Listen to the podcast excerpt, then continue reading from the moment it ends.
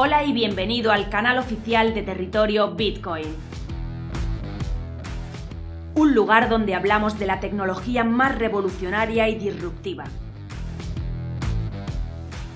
En este programa encontrarás el contenido más relevante del ecosistema del emprendimiento tecnológico en España y Latinoamérica.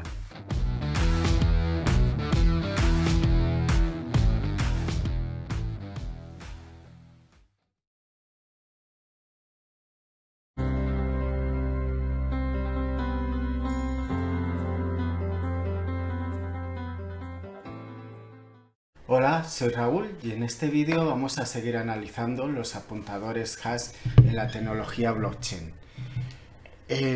seguimos pensando que existe un posible ataque dentro de la red de blockchain y el hacker tendría que seguir alterando los diferentes apuntadores en los eslabones dentro de la cadena hasta llegar hasta el bloque original o el Nemesis.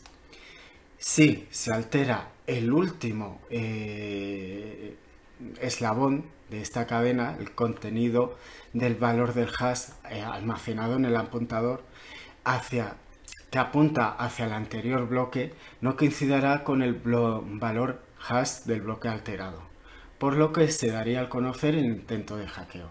¿Cuál es el problema? Sí, calcular las funciones hash es mm, computacionalmente bastante fácil.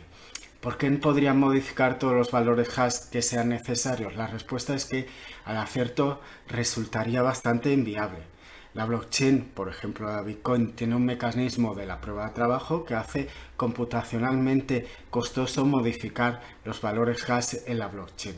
Los valores hash dentro de la blockchain no pueden tener cualquier valor ya que están restringidos por ciertas condiciones.